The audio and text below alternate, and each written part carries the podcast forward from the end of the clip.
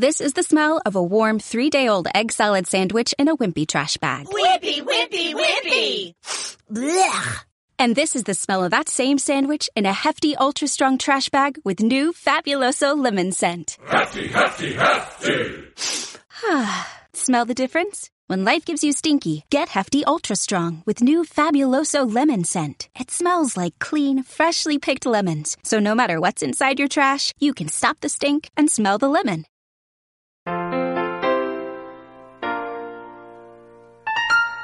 Veamos por un momento la inteligencia emocional. Bien, ¿cómo se desarrolla el cociente emocional? Este es un tema muy interesante. Encontrarán que los datos demuestran abrumadoramente que el cociente emocional en casi todo lo que una persona hace en la vida es más importante que el cociente intelectual.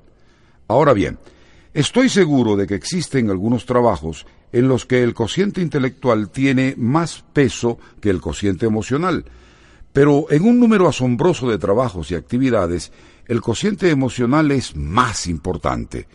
Y el cociente emocional se compone básicamente de dos cosas, conocimiento de sí mismo y empatía, es decir, tomar conciencia del otro. Se necesita el conocimiento de sí mismo porque si uno no se toma en cuenta, tiende a proyectar sus motivaciones en otras personas y vive su propia autobiografía sin jamás entrar en la cabeza y el corazón del otro. No hay una verdadera empatía. Así que las dos cosas son muy, muy importantes. Los especialistas en inteligencia emocional identifican esencialmente cinco aspectos en esta área. Primero, conocimiento de sí mismo. Segundo, motivación personal. Tercero, control de sí mismo. Cuarto, empatía. Y quinto, aptitudes sociales. Enseñan también otra cosa. Los aspectos que acabamos de enumerar pueden desarrollarse, se pueden aprender, pero ¿saben qué? Hay muy poca información sobre cómo hacerlo. Lo digo en serio. Estudien la literatura y verán que es así. Me permito sugerir que los siete hábitos constituyen una forma sistemática para desarrollar esas cinco habilidades. Les doy un ejemplo. Tomemos el concepto de conocimiento de sí mismo. Este es el meollo del primer hábito, ser proactivo para hacerse responsable de su vida, tomar la iniciativa y dejar de ser la víctima. La segunda, motivación personal. Esa es la esencia del hábito 2 comenzar teniendo presente el final, lo cual le da un sentido de visión de cuáles son sus valores, los principios con los cuales quiere operar y finalmente su sentido de voz. De allí viene la motivación interna. Tercera, control de sí mismo. Ponerlo primero, primero. En otras palabras, una vez que se decide cuáles son las primeras cosas, entonces se ejecutan las acciones en torno a ellas. Se hacen. La mayoría de las personas pone las segundas cosas en primer lugar y viceversa. Con frecuencia descuidan a su familia, su salud, su integridad, en aras de ganar dinero, adular o cualquier otro fin político. Cuarta, empatía. Ese es el hábito 5 busca primero entender y luego ser entendido. Es decir, empatiza con el otro. El quinto elemento del cociente emocional son las aptitudes sociales. ¿Qué es eso? Los hábitos 4, 5 y 6. Pensar, ganar, ganar, es decir, beneficio mutuo, respeto mutuo, es la esencia de la regla de oro que se enseña en cada una de las principales religiones del mundo. Hábito 5 Busca primero entender y luego ser entendido. Es la habilidad de lograr una comprensión mutua. Primero, escuchando con empatía a los demás y luego expresando valientemente su punto de vista. El sexto hábito es el fruto del cuarto y el quinto, practicar la sinergia, es decir, ofrecer soluciones mejores que las que los demás han propuesto. Se crea en forma conjunta, colaborando, no es una solución que implique una componenda. Ahora, uno más uno no es igual a uno y medio, sino a tres o diez. Este tipo de cooperación creativa es lo máximo. el sumum bonum de la inteligencia emocional. Por consiguiente, en verdad recomiendo el concepto de los siete hábitos como un marco sistemático muy cuidadosamente desarrollado para aplicar conscientemente los principios encaminados a desarrollar nuestra inteligencia y capacidad emocionales. Bien, ¿qué hay de la cuarta dimensión? La inteligencia espiritual, la capacidad espiritual. ¿En qué consiste eso? Yo sugiero tres cosas.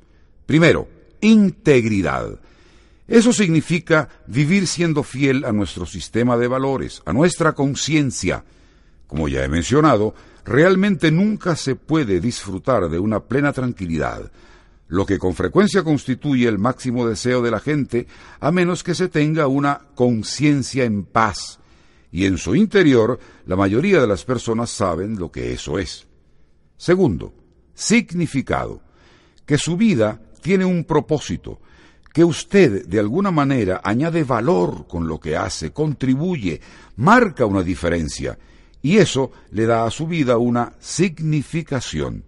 Muchas veces, cuando alguien pierde un hijo debido a determinada enfermedad, con frecuencia se convierte en un luchador, fundando un nuevo programa de investigación que le haga frente a ese mal, a fin de que su vida cobre sentido. Me viene a la mente el trabajo del fallecido Christopher Reeve, el que hacía el papel de Superman en las películas, es como un superhéroe para miles, si no millones de personas, por lo que hizo después de su terrible accidente. Bien, ¿qué ocurrió? Su vida tuvo sentido. Su esposa estuvo muy involucrada en ayudar a que así fuera, en promover los adelantos médicos para tratar la enfermedad a la que él se tuvo que enfrentar. Significado. Tercero, voz. De eso es lo que hemos estado hablando, la unión interna entre cuerpo, mente, corazón y espíritu, talentos, pasión, necesidad y conciencia. La conexión entre todos ellos es la fuente de nuestra voz. Es mi opinión que esas tres cosas, integridad, significado y voz, son los elementos básicos de cómo funciona la piedrecilla al caer al agua, de adentro hacia afuera, es un proceso que requiere paciencia. Con frecuencia utilizo una metáfora, algo con lo que la gente puede identificarse. Los deportes. Todos saben que si se está compitiendo con atletas de calidad mundial, como en unos Juegos Olímpicos, no valen arreglos de última hora. Es la ley de la granja, la ley de la cosecha. Hay que pagar el precio. Si tus músculos no se han fortalecido, de ninguna manera puedes haber desarrollado tus aptitudes. Y sin eso no se puede formar un equipo, la creación de un sistema que mantenga ese espíritu de equipo. Estas cosas se dan en un orden progresivo. Lo mismo ocurre con el desarrollo de estas capacidades. Es sólo siguiendo los principios del poder de elegir que poco a poco la gente se hace grande, capaz de hacer grandes contribuciones, grandes diferencias, de formar una gran familia, de lograr un nivel de grandeza personal. Y no es por el renombre que se puede adquirir, no se trata de lo que los demás digan, es lo que han logrado en cuanto a la formación de su carácter, es lo que yo llamo grandeza primaria, en lugar de grandeza secundaria. Esta última sería aquella con la que una persona ha logrado una reputación, se ha convertido en una figura pública, ha alcanzado el éxito y la riqueza. Pero la grandeza primaria está grabada en su carácter, independientemente de que se haya llegado o no a la grandeza secundaria. Grabada en su carácter, independientemente de que se haya llegado o no a la grandeza secundaria.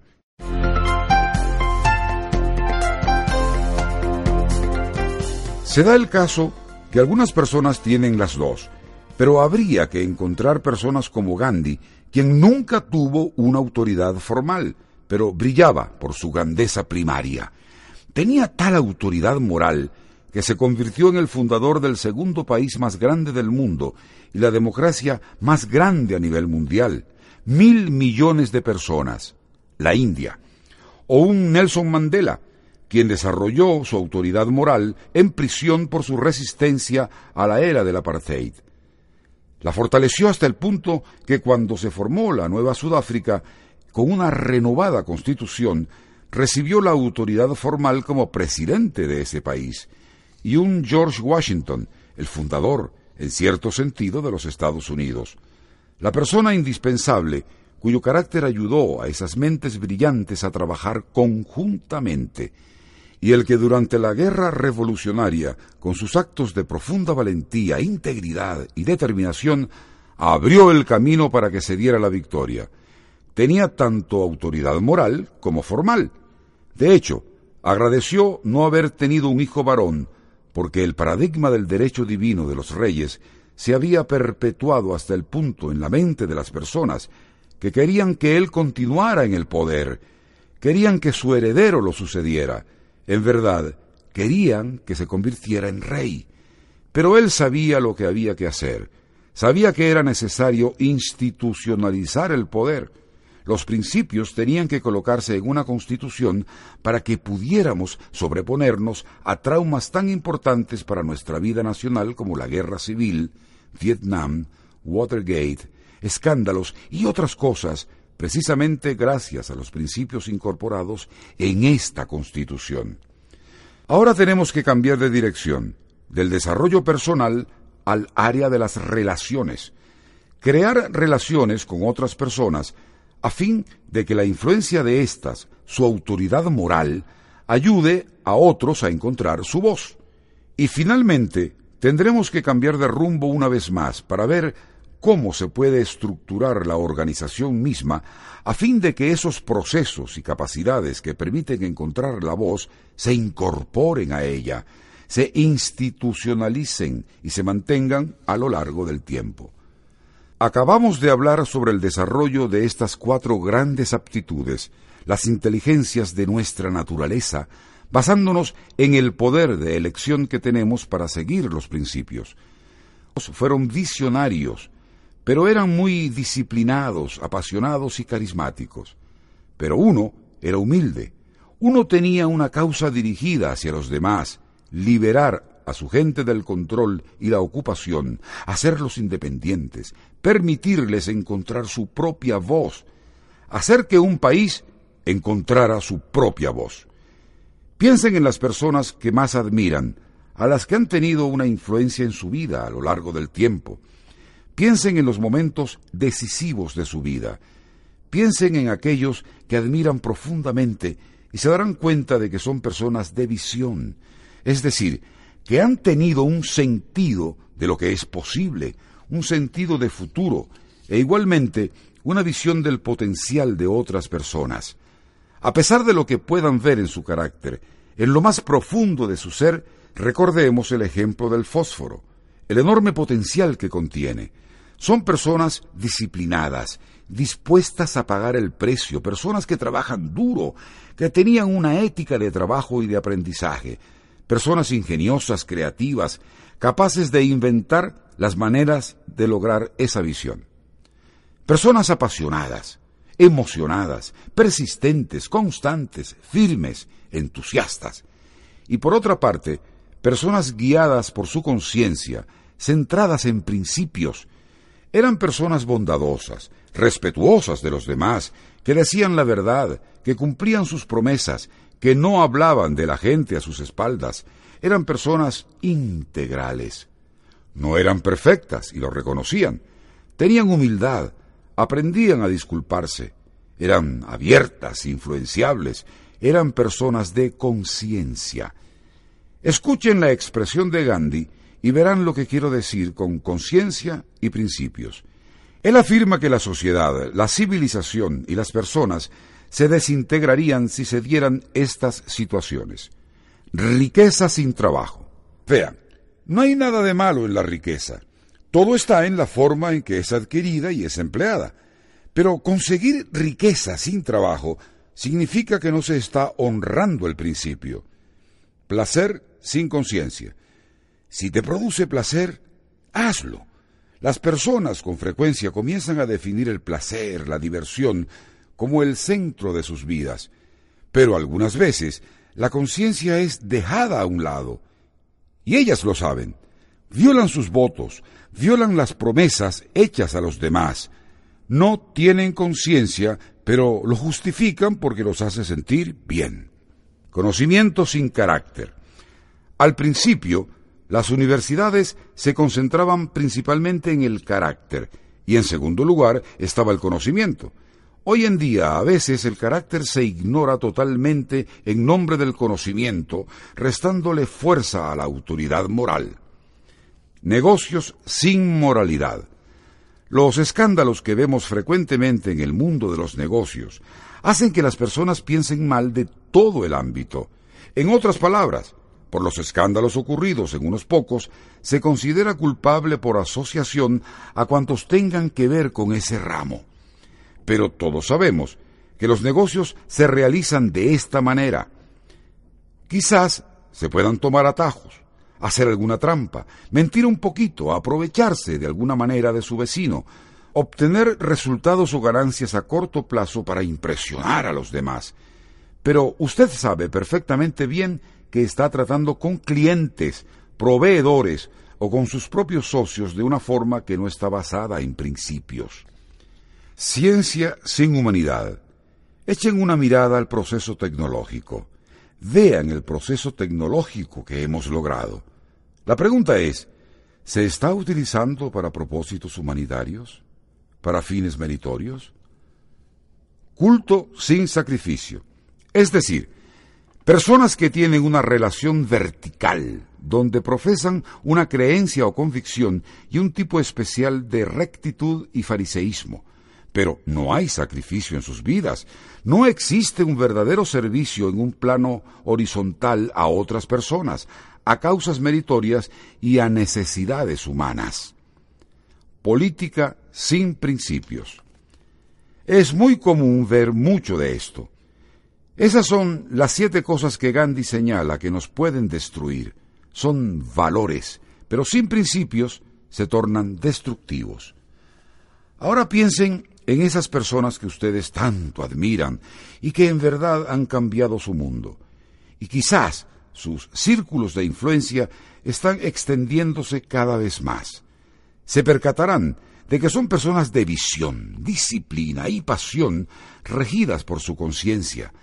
Por eso es que colocamos la conciencia, el espíritu, en el centro para que influya sobre la mente, el cuerpo y el corazón las cuatro partes de nuestra naturaleza.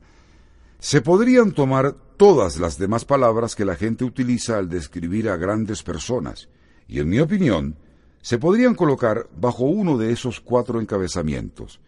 Piensen un poco. Visión, disciplina, pasión y todo regido por la conciencia. Yo propongo que estas son las manifestaciones más elevadas de estas inteligencias, de estas capacidades.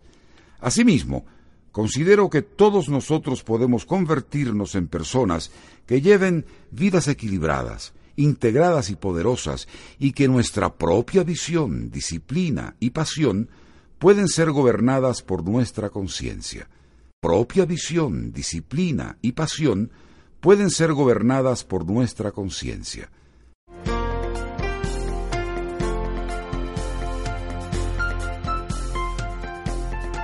Pasamos ahora a la segunda parte que tiene que ver con inspirar a los demás para que encuentren su voz, tanto en lo que a relaciones personales se refiere como a nivel de organizaciones porque se hace necesario institucionalizar esto dentro de las estructuras y sistemas de las organizaciones con el propósito de mantener el concepto de utilizar plenamente las aptitudes y las voces de las personas.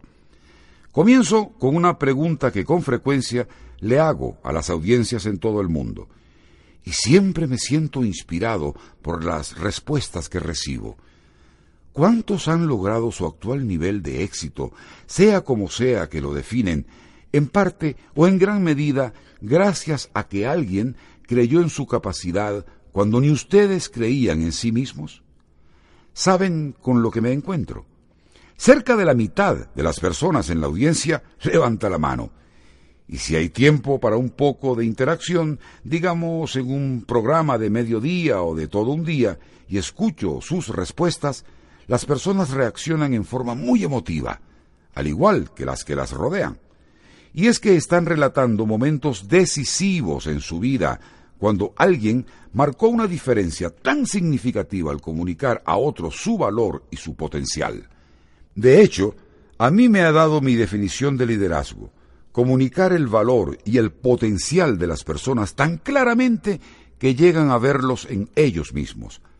Y utilizando el ejemplo del fósforo, es ese fósforo que está encendido y se acerca a otro, pleno de potencial, pero que aún no está encendido. Al acercársele de manera afirmativa, el calor, el afecto, el respeto, la creencia en la otra persona, gradualmente enciende el fuego dentro de ella. Albert Schweitzer lo dijo de esta forma. En la vida de toda persona, en algún momento nuestro fuego interior se apaga. Luego se vuelve a encender gracias a un encuentro con otro ser humano. Todos deberíamos estar agradecidos a esas personas que reavivan nuestro espíritu interior. Considero que en eso consiste la tarea de los padres, comunicar constantemente a sus hijos su valor y su potencial. Examinemos ambas palabras, tanto valor como potencial. No se le está comunicando su valor a una persona si se está comparando constantemente un niño con otro tienen que sentir que valen intrínsecamente por sí solos, algo que no tiene precio. Asimismo, es necesario inculcarles que también tienen un gran potencial, hasta tal punto que se lo crean, que lo vean en sí mismos. Recuerdo que cuando era niño y estaba a punto de dormirme, podía oír a mi madre afirmar al pie de mi cama algo así como Stephen, vas a salir muy bien en ese examen mañana. Y yo le decía, Mamá, ¿qué estás haciendo? A lo que ella respondía, Solo quiero que sepas cuánto creo en ti. Eso era todo. Y esto continuó durante años. De hecho, cuando murió mi padre, tomé la decisión de que yo la llamaría todos los días mientras ella viviera, unos diez años más. Y lo hice, salvo por los pocos días cuando estaba de viaje y se hacía muy difícil. Les diré una cosa. El nivel de comunicación entre nosotros era tal que no necesitábamos vernos cara a cara. Podíamos seguir el hilo de una conversación al instante y ambos nos enriquecíamos compartiendo nuestras experiencias. Recuerdo una vez, en un avión, cuando estaba leyendo una de sus cartas en la que me expresaba su amor y su confianza, que las lágrimas corrían por mis mejillas, y pensaba, qué maravilla que alguien crea en mí de esa manera. Significaba tanto para mí, así que decidí que con mis propios hijos les manifestaría no sólo mi amor por ellos, sino el gran valor que tenía cada uno, sin comparaciones, y mi creencia en ellos y en su capacidad de marcar una diferencia, añadir valor y dar de sí a los demás. También viví una experiencia con un líder que tuvo una poderosa influencia sobre el resto de mi vida. Yo era un joven haciendo trabajo voluntario, pues me estaba tomando un descanso de mis estudios. Y él me dijo, Stephen, me gustaría preguntarte si estarías dispuesto a entrenar a líderes. Estos líderes eran dos y tres veces mayores que yo. Estaban manejando grandes operaciones yo no me veía capaz de hacer eso. De solo pensarlo me sentía incómodo. Simplemente dije, no sé, no puedo. Stephen, tú lo puedes hacer, yo creo en ti. Te ayudaré, te facilitaré materiales. Tienes varias semanas para prepararte. Stephen, lo puedes hacer. En esos momentos estaba más o menos decidido que yo ingresaría a formar parte de un negocio familiar que marchaba muy bien. No se me había ocurrido pensar en otra cosa, pero esa sola experiencia fue un momento tan decisivo que me hizo cambiar de rumbo, de hombre de negocios a docente, y afectó el resto de mi vida. A menudo, cuando escucho a las personas en la audiencia, comparten experiencias similares. Hace solo unos días una señora comentó, Yo era una trabajadora migratoria y alguien se me acercó y aparentemente percibió un potencial en mí y dijo, tú necesitas una educación. Y yo le respondí, no estoy preparada para recibir una educación, una educación universitaria. Yo no podría de ninguna manera. No, necesitas una educación a nivel universitario y lo puedes hacer. Ella agregó, ahora tengo una educación y además dos posgrados. Esto realmente conmovió a la audiencia y literalmente se pusieron de pie para aplaudir a esta mujer por lo que ella había logrado. He visto en mi propia vida, con estudiantes y con otras personas, particularmente jóvenes que se encuentran en una encrucijada, que si los encuentro en un determinado momento y les transmito la confianza que tengo en ellos, pueden marcar una diferencia. Particularmente, si les señalo, digamos, un atleta popular que ha logrado triunfar siguiendo atajos y con base en su cara bonita o su popularidad o su destreza atlética. Y básicamente le digo a esa persona, tú eres capaz de mucho más y lo sabes, y no voy a permitir que te escapes. Vas a sacar un 10 en esta materia. Pero si yo me merezco una nota mejor, yo te califico tomando en cuenta tu potencial. Tú y yo sabemos que tienes ese potencial. Te califico tomando como referencia un estándar y tú tienes la capacidad de lograr un nivel mucho más elevado. No voy a permitir que continúes con esta mediocridad y arruines tu vida. Y les puedo decir que los estudiantes con quienes he tenido el contacto más estrecho a lo largo de los años han sido aquellos en los que he hecho este tipo de inversión. El agradecimiento que ellos me demuestran es infinito. Tengo un amigo, a quien aprecio mucho, que se había dedicado a la terapia de parejas. Recuerdo haberle dicho en una ocasión, Tú sientes una gran fascinación por la familia y por ayudar a construir matrimonios fuertes y sanos. Te sugiero que te especialices en ese campo en esta Universidad de la Florida, y lo ayudé con todos los trámites necesarios. Esto cambió totalmente su vida. Ahora tiene un cargo de mucha responsabilidad que abarca todo un Estado, encargado de todos los aspectos relacionados con el matrimonio y la familia y la formación de unidades familiares sólidas. Por eso les digo a todos ustedes, tómense el tiempo para manifestar a los demás que confían en ellos, que deben confiar en sí mismos. Hagan una pausa, mírenlos, véanlos con los ojos de la fe. Miren en su interior, vean su valor y su potencial y demuestren su confianza en ellos. Miren en su interior, vean su valor y su potencial y demuestren su confianza en ellos.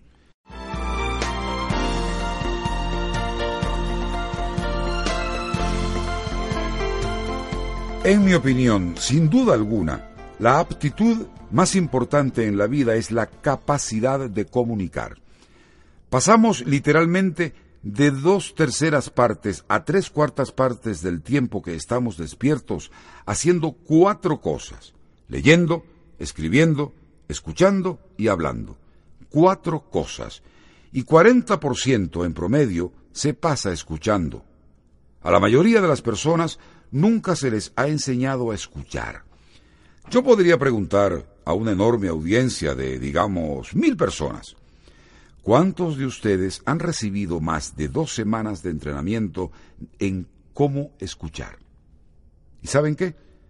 No es más de un 2 o 3%, y generalmente son entrenados como terapistas o consejeros, a veces como docentes, pero todos han tenido años de entrenamiento en cómo leer, escribir y hablar, pero no en cómo escuchar.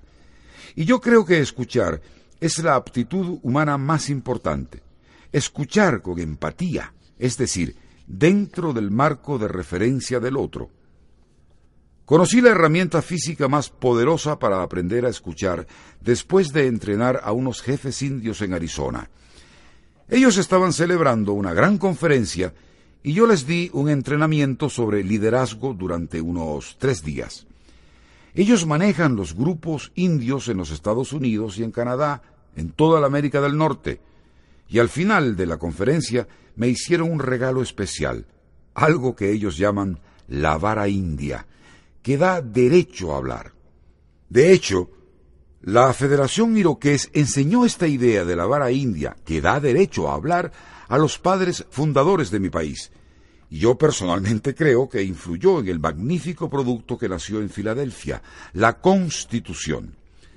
La idea básica tras la vara india que da derecho a hablar es la siguiente. Mientras la persona tenga en sus manos esta vara, tú no puedes decir nada. Todo lo que tienes que hacer es escuchar y tratar de comprender.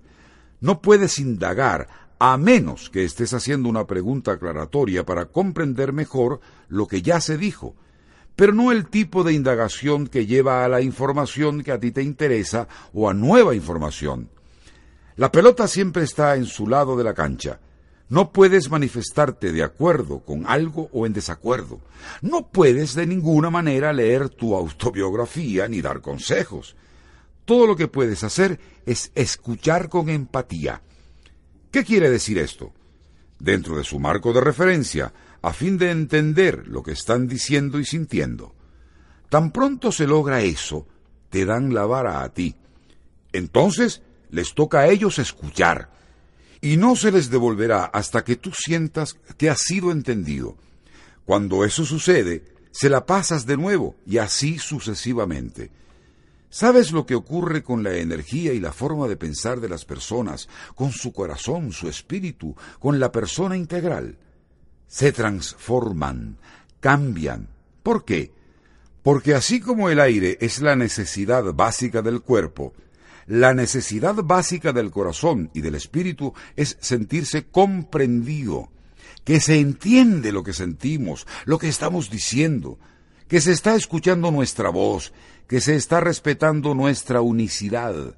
Lo que ocurre es que la energía negativa se transforma en energía positiva.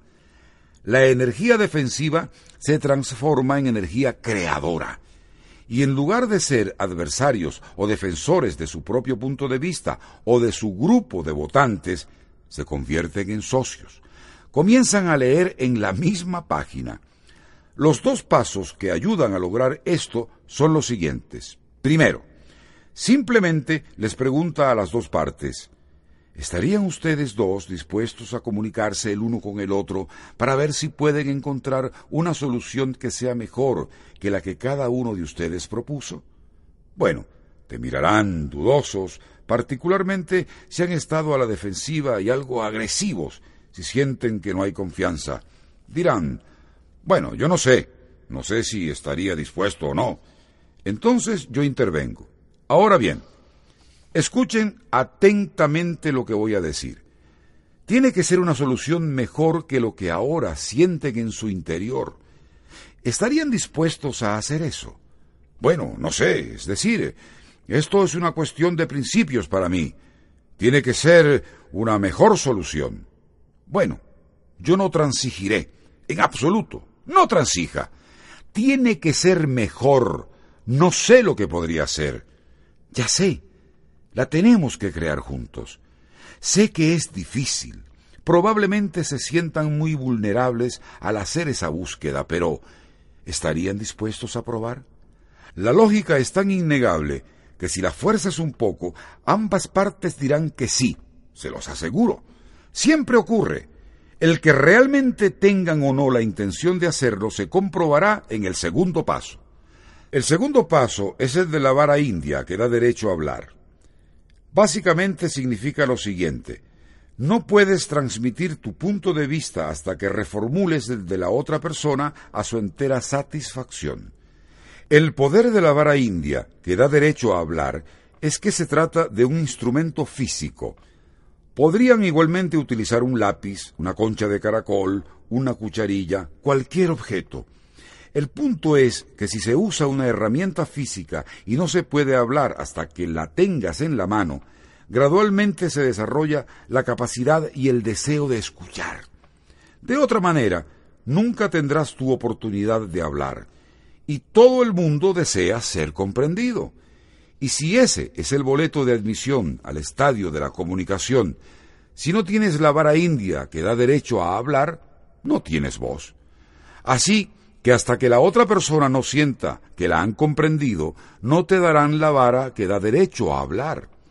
Poco a poco, a medida que la gente va adquiriendo pericia con esto, hasta que se convierte en algo instintivo, si bien aprendido, llegan al punto en que no necesitan el instrumento. Pero, según mi experiencia, en las etapas iniciales, el tener algo físico como esto es sumamente poderoso. Ayer mismo vi a dos personas tratando de hablar sobre un asunto con respecto al cual tenían puntos de vista diametralmente opuestos. Mostraban mucho respeto y deferencia el uno hacia el otro, pero ¿saben lo que era? Condescendencia. Ni el uno ni el otro estaba realmente escuchando y se negaban a pasar la vara. Ahora bien, estos dos pasos podrían invertirse. Podría ponerse primero el paso de comunicar para entender y luego, a medida que van avanzando, decirles, o pongamos que usted es una de las dos personas, sugerir lo siguiente. ¿Por qué nosotros dos no vemos si podemos encontrar una solución que sea mejor que lo que se nos había ocurrido a cada uno? ¿Estarías dispuesto? Yo no transigiré. No, yo tampoco, porque es una cuestión de principios para mí también. Les diré que para decir eso se requiere mucha valentía, humildad, apertura y vulnerabilidad. Para decir eso se requiere mucha valentía, humildad, apertura y vulnerabilidad.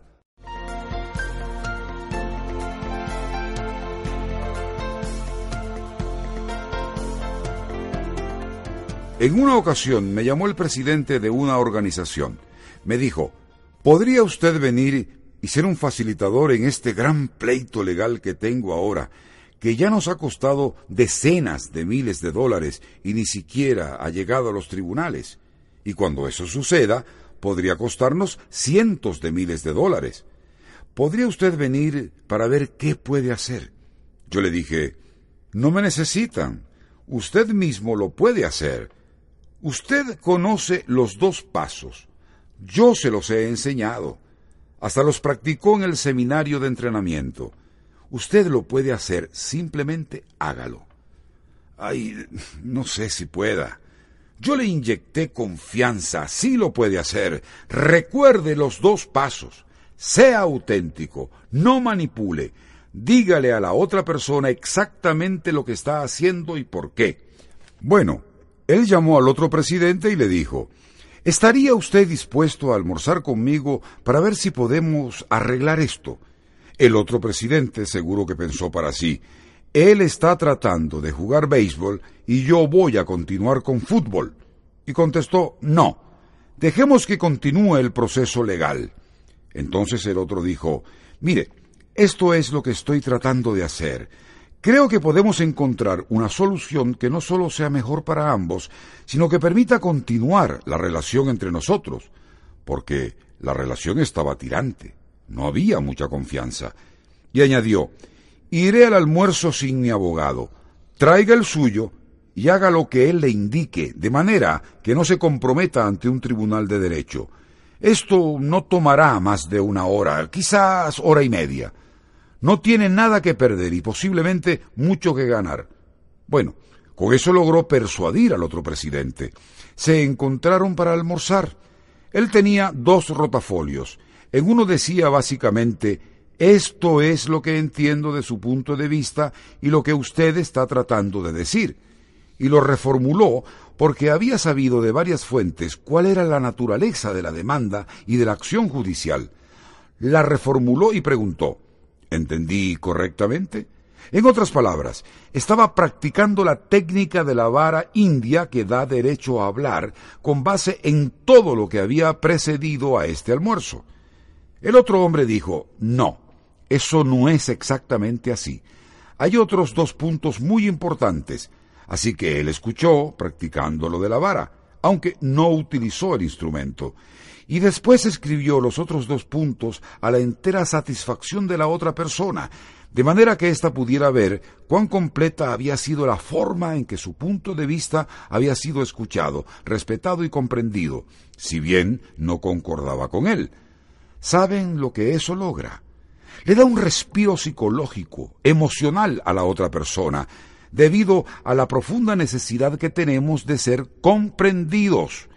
Iba a ahondar un poco más cuando su abogado le susurró al oído que no añadiera nada. El hombre sintió la sinceridad del esfuerzo y la afirmación de lo que ya había dicho. Se volteó hacia su abogado y le dijo Cállate, nosotros vamos a resolver esto. Podía sentir el impulso que estaba creando. Para no alargarles el cuento, en una hora y cuarenta y cinco minutos habían arreglado el asunto, evitado el pleito en la corte y todo lo relacionado con el litigio, y se había mantenido la relación. Fue realmente un resultado en el que triunfó la sinergia. Lo importante fue que ambos reconocieron que tenían un problema grave, porque las dos organizaciones completas apoyaron la pelea. Y el logro de esta asociación, en lugar de mantener el litigio y la contrariedad, probablemente fue el reto número uno que tuvieron que enfrentar. Pero lo pudieron hacer a través de la sinergia y porque se percataron de que era lo obviamente correcto. Les diré otra cosa que ocurre cuando se pone en práctica este tipo de comunicación hay un verdadero acercamiento. Es auténtico porque las personas fueron sinceras, no recurrieron a la manipulación. ¿Saben lo que ocurre cuando se forma un vínculo estrecho con otra persona? No puedes hablar mal de ella. No lo harás. No puedes ser desleal a sus espaldas. Va totalmente en contra de la integridad del acercamiento que se produjo vas a representar la convicción que resultó de esa unidad, de ese nuevo producto basado en la sinergia, esa tercera alternativa que es mejor, que no implica transigir, es como el ápice de un triángulo. No está entre este punto y este otro punto, en el medio. Está más arriba, es una tercera alternativa, y esa es la clave. Es mejor que no solo en contenido, sino en espíritu y en el acercamiento que se produce dentro de la relación. Luego lo difícil es introducir eso en las estructuras y sistemas, porque una vez que se produce ese acercamiento, ¿saben lo que ocurre? Se puede resolver cualquier problema de esa manera. El acercamiento produce un sistema inmunológico dentro de una relación a mí me quedó una marca de viruela en el hombro izquierdo. Recuerdo que me rascaron y que lloré, porque mis padres querían que me contagiara. Ellos trataron de explicar por qué, pues yo no tenía ni idea de lo que estaba ocurriendo. Más tarde me di cuenta de que quedé inmune a la viruela. Lo mismo puede pasar cuando la gente aprende a comunicar usando la técnica de la vara india que da derecho a hablar. Y de esta forma logran las llamadas soluciones de tercera alternativa. Se ha creado una inmunidad debido a ese acercamiento. Así, cuando surja el próximo problema, pueden buscar esa tercera alternativa, la mejor solución. Les hablaré ahora de otro grave problema que la mayoría de la gente confronta y lo reconoce. Se sienten restringidos debido al estilo de otra persona. De hecho, con frecuencia le digo a la gente en la audiencia, ¿a cuántos de ustedes les gustan estas ideas? Pero por dentro se están diciendo, las personas que realmente necesitan esto no están aquí. Y generalmente se echan a reír porque saben que a menudo ese es el caso. Quieren que el mensaje le llegue a otra persona, a los que realmente lo necesitan. Lo que pasa es que básicamente tienen una mentalidad de víctimas y es por eso que este desarrollo personal es tan importante para llegar a tener la capacidad de influenciar a ese tipo de personas de las que hablo. Esto es lo que yo llamo estabilizar con el pequeño timón que se encuentra adherido al grande, el que hace girar todo el barco. En otras palabras, no puedes hacer girar el timón grande porque la fuerza del agua es tan enorme que se necesita tener un poco de apalancamiento para mover el timón grande. Por eso se usa el pequeño, que a su vez hace girar el grande, que es capaz de dar vuelta a un enorme transatlántico. Esta misma idea básica es aplicable a un avión. nosotros podemos convertirnos en esos pequeños timones. Yo le digo a menudo a la gente, imagínense como un pequeño timón. Dejen ya de hacerse las víctimas. Visualícense como alguien que puede producir un cambio. Ellos se preguntan, ¿cómo se puede hacer eso? Con tal de que usted no se vea como una víctima, sino como un pequeño timón y tenga este tipo de habilidades de las que he estado hablando y estas aptitudes para la comunicación, usted puede seguir lo que en filosofía griega se llama la clave para la influencia humana. Etos, patos, logos. Etos significa que los demás confían en usted. ¿Por qué? Porque es confiable. Con frecuencia he utilizado la metáfora en el libro de los siete hábitos de la cuenta bancaria emocional. Encontrarán que cada depósito que hacen en esta cuenta generalmente implica algún tipo de sacrificio. Eso es lo que crea la autoridad moral. Por ejemplo, si usted busca primero entender, está sacrificando el ser entendido primero. Esto requiere paciencia y dominio de sí mismo. Si usted se está disculpando con alguien, está sacrificando su arrogancia, su ego, especialmente si usted considera que la que ha fallado es la otra persona. Arrogancia, su ego, especialmente si usted considera que la que ha fallado es la otra persona.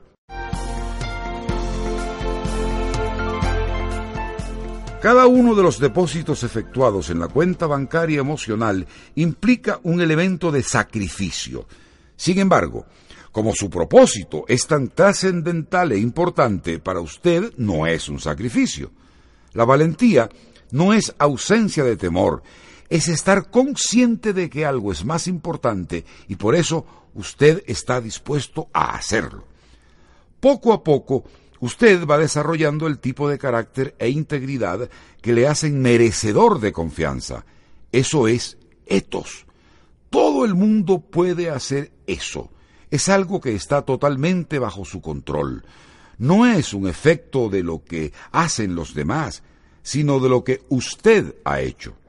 Usted produce resultados, vive según sus principios y tiene un carácter ético. Eso es algo obvio para los demás. ¿Qué es patos? Es el tipo de comunicación ilustrado por la vara india que da derecho a hablar. En otras palabras, usted comprende. Entonces, ¿qué es logos?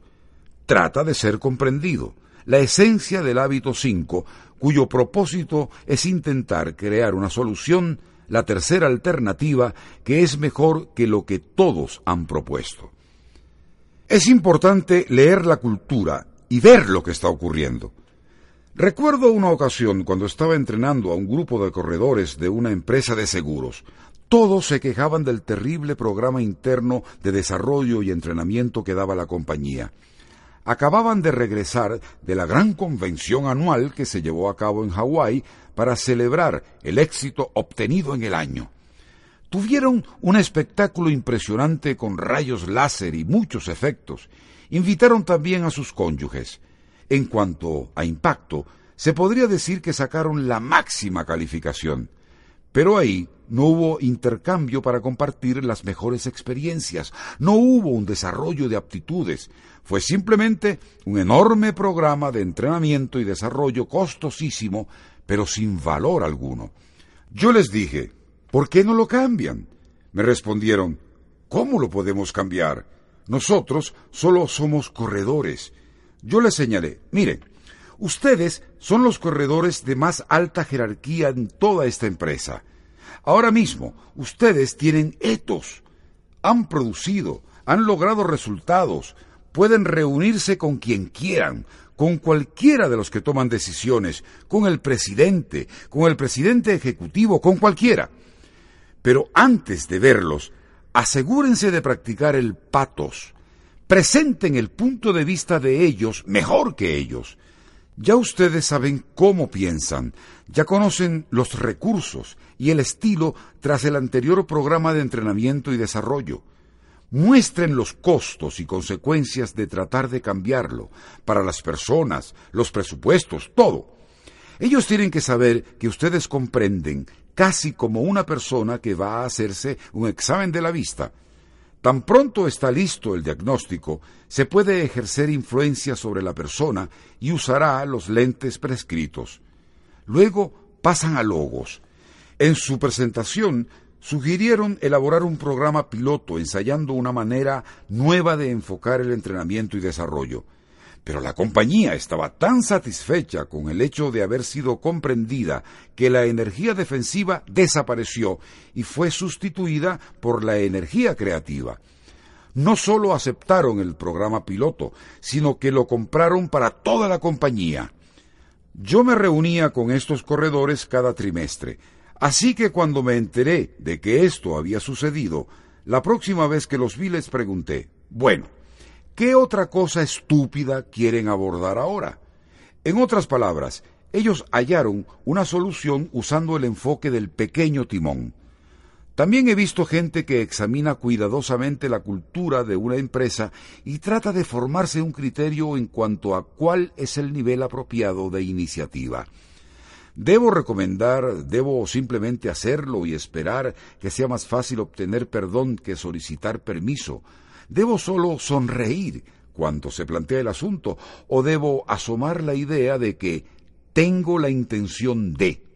Se trata de entender el problema y también presentar la solución y listo. Lo único que se necesita es una confirmación externa de que eso está bien. O debes proceder y luego reportarlo de inmediato. Tienes que decidir. Hay muchos niveles de iniciativa. Pero la mayoría de la gente que se encuentra en una cultura codependiente se decide por el nivel más bajo de iniciativa llamado espera hasta que te digan lo que debes hacer. Luego se quedan por ahí, confesando los pecados de los demás en los recesos o durante sus almuerzos o comentando las debilidades de otras personas en lugar de ver cómo pueden contribuir a mover el timón y convertirse en agentes de cambio que pueden marcar una enorme diferencia. Confieso que este enfoque produce un poco de miedo, porque estamos asumiendo una gran responsabilidad al hacer estas cosas. Una vez que nos percatamos de que no somos víctimas, tenemos que reconocer que somos entes responsables, capaces de escoger nuestras propias respuestas. Ese es el hábito uno dentro del marco de los siete hábitos. Sé proactivo. Recuerdo una experiencia personal que tuve cuando trabajé con el presidente de una universidad durante un periodo de aproximadamente cuatro años. Era un hombre brillante, un visionario, sumamente dinámico, pero también muy autoritario, controlador y poco dado a compartir el poder. La gente decía, me trata como un ve por. Ve por esto, ve por aquello, ve por lo de más allá. Y todo el mundo no hacía otra cosa que confesar los pecados de este caballero en los pasillos. Vino a mi departamento y cambió por completo el rumbo que habíamos trazado. ¿Saben lo que pasa cuando la gente actúa así? se están despojando de su propio poder y están autorizando a las otras personas a destrozar su vida. Están regalando su futuro. Permiten que el ayer tome como rehenes al hoy y al mañana. Se han convertido en víctimas. Bueno, había un hombre llamado Ben que tenía un círculo muy pequeño de influencia, ni siquiera formaba parte del gremio académico pero era de esos que saben dar impulso al pequeño timón. En lugar de quedarse por ahí quejándose del presidente y sintiéndose una víctima, asumió una actitud proactiva, decidió tomar la iniciativa, encontró su propia voz. Dijo, mi trabajo no es criticar al presidente, mi tarea es ayudar al presidente y complementarlo. Donde él muestre debilidad, yo debo proveer fortaleza, de manera que nuestras voces se combinen. Así, cuando se le pedía que hiciera algo como un vepor, ¿qué hacía Ben? Hacía exactamente lo que el presidente le pedía, pero luego iba más allá. Se preguntaba para qué querría el presidente esta información. Creo que va a hacer una presentación a la Junta. Por eso, lo que voy a hacer es preparar mi análisis y además dar mis recomendaciones basadas en ese análisis. Yo estaba con el presidente cuando vi a Ben hacer su presentación a la Junta y ojalá ustedes le hubieran visto los ojos al presidente. Se echó para atrás y sus ojos se pusieron como platillos. No podía creer el poder de esta persona que había tomado el timón. Y le dijo, Has captado exactamente por qué quiero esta información. Has hecho el análisis y tus recomendaciones encajan perfectamente con el análisis. ¿Podrías asistir a la reunión de la Junta y hacer tu presentación? Caramba. El círculo de influencia de Ben se desbordó. A partir de ese momento, la gente en los pasillos ejecutivos comenzó a criticar a Ben porque, de repente, había adquirido un enorme prestigio. Comenzó a criticar a Ben porque, de repente, había adquirido un enorme prestigio.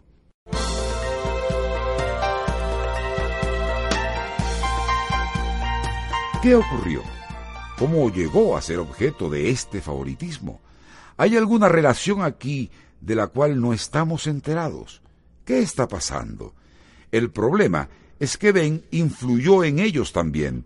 Estaba dirigiendo toda su atención a convertir cualquier problema que tuvieran los demás en una oportunidad para cubrir su necesidad, para resolver su problema, hasta que poco a poco la universidad entera siguió el ejemplo de Ben. Lo vieron como la fuerza que compensaba las debilidades del presidente. De hecho, durante un periodo prolongado, nadie, ni el presidente ni nadie, podía tomar una decisión de envergadura sin la aprobación de Ben. Hasta ese punto llegó el respeto que le tenían. Cuando se jubiló, se le dio una placa especial con su nombre por lo que esta persona, que no pertenecía al mundo académico, había hecho para influir en toda una universidad. Les diré lo que ocurría con todo este material relacionado con el crecimiento personal basado en principios, con el desarrollo de las relaciones interpersonales y con la creación de confianza a través de la comunicación lograda con la vara india que da derecho a hablar. A veces durará solo una semana y después las cosas continuarán como siempre. ¿Saben por qué? Porque los principios no han sido institucionalizados. ¿Saben lo que significa esta larga palabra? Que no han sido incorporados en las estructuras, sistemas y procesos cotidianos de una organización. Es un poco como el concepto que una constitución institucionalizó la Declaración de Independencia. Eso no significa que todos los principios han pasado a formar parte de la cultura. Recordemos que la proclamación de la emancipación no ocurrió sino muchas décadas después de la Constitución y la Declaración de Independencia que proclamaban la igualdad de todos los seres humanos. Las mujeres ni siquiera podían votar en los Estados Unidos hasta 1920 con eso vemos que la autoridad moral cultural se desarrolla a un ritmo mucho más lento que el de la autoridad moral institucionalizada.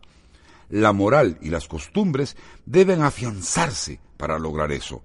Pero incorporar estos principios en las estructuras, sistemas y procesos es la clave para, poco a poco, crear una cultura permanente que realmente se ponga en práctica con entusiasmo de acuerdo con estos principios. Volvamos al modelo básico, el paradigma sencillo, cuerpo, mente, corazón y espíritu. ¿Qué haría usted para inculcar estos principios, estas ideas en el cuerpo, mente, corazón y espíritu de una organización? Comencemos con el propio centro, el espíritu. Lo llamaremos el rol de liderazgo del modelaje, no solo como persona, sino como un equipo complementario, no solo en el ápice de una organización, sino a través de toda ella. Porque en la era del trabajador del conocimiento, el liderazgo se convierte en una opción para aquellos que desarrollan sus habilidades. Ya no es solo una posición, está basada en autoridad moral, no en autoridad formal. Si ésta existe también, se puede agilizar la institucionalización e incorporar los principios en los sistemas, estructuras y procesos. Pero a veces no se tiene la autoridad formal y sin embargo puede haber liderazgo. Cuesta un poco entender eso. Piénsenlo. Porque tendemos a creer que el liderazgo reside solo en los niveles superiores. En la era del trabajador del conocimiento, el liderazgo se extiende y distribuye por todas partes. Por lo tanto, el primer rol es el de modelaje. Eso simplemente quiere decir un ejemplo. ¿De qué? En primer lugar, de confiabilidad, puesto que hay que haberse ganado la suficiente confianza para pasar al segundo rol, que es el de encontrar caminos. En otras palabras, ¿cuál es nuestro destino y cuál es el mejor camino para alcanzarlo? Para ponerlo en términos empresariales, ¿cuál es nuestra visión? ¿Cuál es nuestra misión en estos momentos para hacer cumplir esa visión? ¿Cuáles son nuestros valores basados en principios que representan las pautas del camino para lograr esa visión y cumplir con esa misión? ¿Y cuáles son las metas estratégicas que son más importantes para nosotros y que nos pueden servir de punto de referencia para medir nuestro progreso? Ese es el significado de buscar caminos.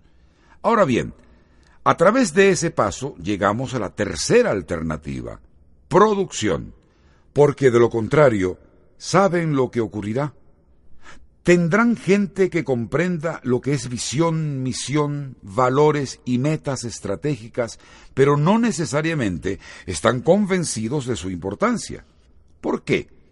No se identifican, no están vinculados al proceso. ¿Y eso por qué? No se ha aplicado el enfoque de persona integral para producir la tercera alternativa. Ellos tienen que compartirla, sentirla, adoptarla, sentir pasión por ella.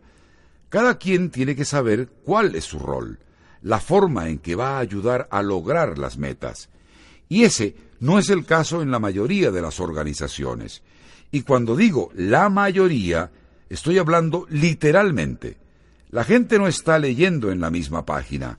Existen todo tipo de estadísticas recogidas por el Harris Polling Group, excelente información científica empírica que demuestra que de cada cinco personas, solo una comprende las principales prioridades y de cada diez, a solo una le importa. Esto es asombroso. ¿Por qué sucede?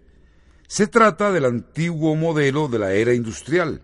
Es el modelo de una cosa, un modelo transaccional. Por consiguiente, todos los problemas de que hablamos en el principio quedan en evidencia. Y eso será así a menos que haya un enfoque de tercera alternativa, el rol de encontrar caminos, a través de modelaje, creación de confiabilidad y la existencia de equipos complementarios. Recuerden lo que es un equipo complementario. Es aquel en que sus fortalezas, su voz, se hacen productivas y sus debilidades son vistas como irrelevantes gracias a las voces de los demás. De esa forma se logra una mezcla armónica de voces. A medida que interactúan juntas, producirán lo que llamamos la nueva visión, la nueva misión, los valores e igualmente las metas estratégicas. A veces, no obstante, un hombre como Gandhi, por ejemplo, no involucraba a todo un pueblo en la idea de la consecución de una India independiente, pero sí los involucraba en los valores. En consecuencia, se identificaba con él y con su autoridad moral y adoptaban su visión. Eso ocurre frecuentemente en las organizaciones se requiere una plataforma de lanzamiento para llegar cada vez más alto. Y espero que mi sucesor pueda hacer eso. Me haría sentir que he añadido algo de valor, que he encontrado y realizado mi voz y que he mantenido mi compromiso implícito con mi padre en el momento de su muerte. Y que he mantenido mi compromiso implícito con mi padre en el momento de su muerte.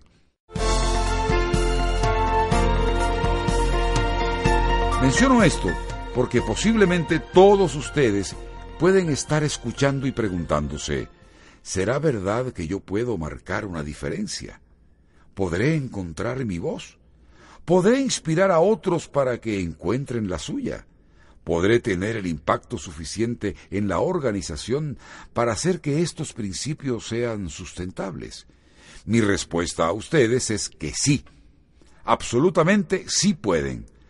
Comiencen a pequeña escala. Hagan promesas pequeñas, cúmplanlas. Luego, unas un poco más grandes y cúmplanlas también, hasta que eventualmente su sentido de honor sea superior a sus estados de ánimo. Y a medida que su círculo de influencia se haga más y más grande y comience a utilizar el sistema de comunicación de la vara india que da derecho a hablar y produzca terceras alternativas, puede comenzar a trabajar sobre modelaje, sobre cómo encontrar caminos, alineación y delegación de poder. Considero que estamos encaminados hacia otra era que va más allá de la era del trabajador de la información y del conocimiento. Es la era de la sabiduría. Se trata de impregnar el conocimiento y el propósito con principios, con sabiduría. La información no es sabiduría. Los principios, unidos para alcanzar propósitos más elevados, representan la sabiduría. Me gustaría cerrar con tres expresiones de sabiduría. Primero, Winston Churchill. A cada ser le llega en su vida ese momento especial cuando, figurativamente hablando, lo tocan en el hombro y le ofrecen una oportunidad para hacer algo muy especial, único para él y cónsono con sus talentos. Qué tragedia si ese momento llega y no está preparado ni calificado para el trabajo que le permitiría vivir el momento más sublime de su vida. Esta es otra expresión de sabiduría de una fuente anónima que ha llegado a tener un gran significado para mí. Busqué a mi Dios y mi Dios no pude hallar. Busqué mi alma y mi alma me evadió. Busqué a mi hermano para ayudarlo en su necesidad y encontré a los tres, a mi Dios, mi alma y a ti. La última perla de sabiduría es del general Joshua Lawrence Chamberlain. La inspiración de una noble causa que tenga que ver con intereses humanos, con mucho, faculta al hombre para hacer cosas que no soñaba sería capaz de hacer antes, ni afrontar solo. El estar consciente de que pertenece vitalmente a algo que va más allá de su individualidad, de que forma parte de una personalidad que llega no sabes dónde, en tiempo y espacio, engrandece el corazón hasta el límite del ideal del alma y hace brotar lo supremo del carácter. Quizás añada una expresión más de mi abuelo, quien fue uno de los mentores que más influyó en mí y yo la hice parte de mi misión. Dice así, la vida es una misión y no una carrera. Y el propósito de toda nuestra educación y nuestro conocimiento es para que podamos representar a Dios mejor y cumplir esa misión de vida en su nombre y encaminándola hacia sus propósitos.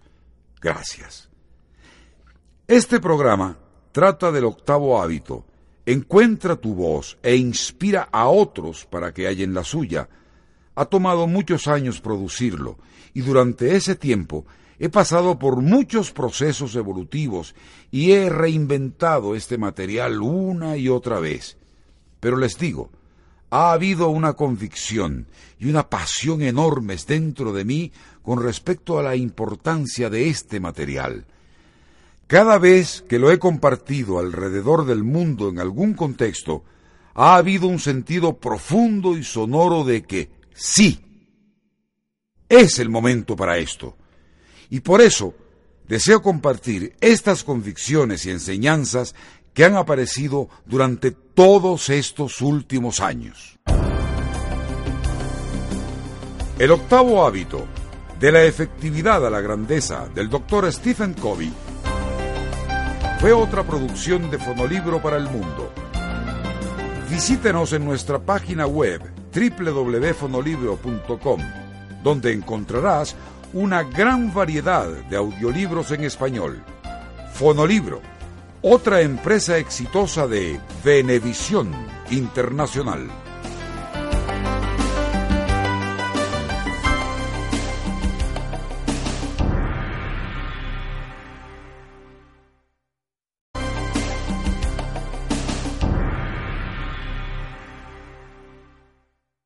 This is the smell of a warm three day old egg salad sandwich in a wimpy trash bag. Wimpy, wimpy, wimpy.